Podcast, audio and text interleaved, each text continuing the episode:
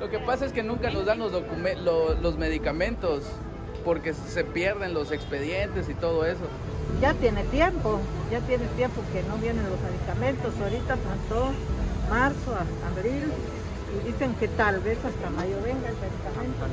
Pues sí, nada más dicen que no hay, que el próximo mes y nos tenemos que esperar. La derechohabiencia del Instituto de Seguridad y Servicios Sociales de los Trabajadores del Estado está inconforme y lo hizo saber este jueves en Tuxtla Gutiérrez.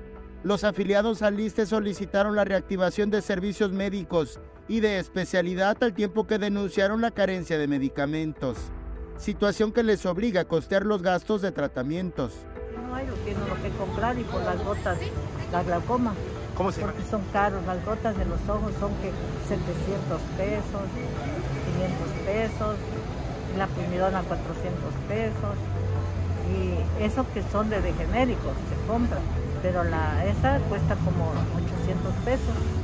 Además de la derechohabiencia del ISTE, también se manifestaron trabajadores que exigen regularización de sus pagos.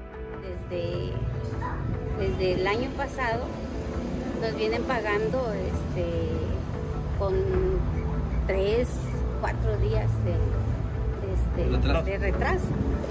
Y eso pues lógicamente está contra nuestras condiciones generales de trabajo. Alerta Chiapas.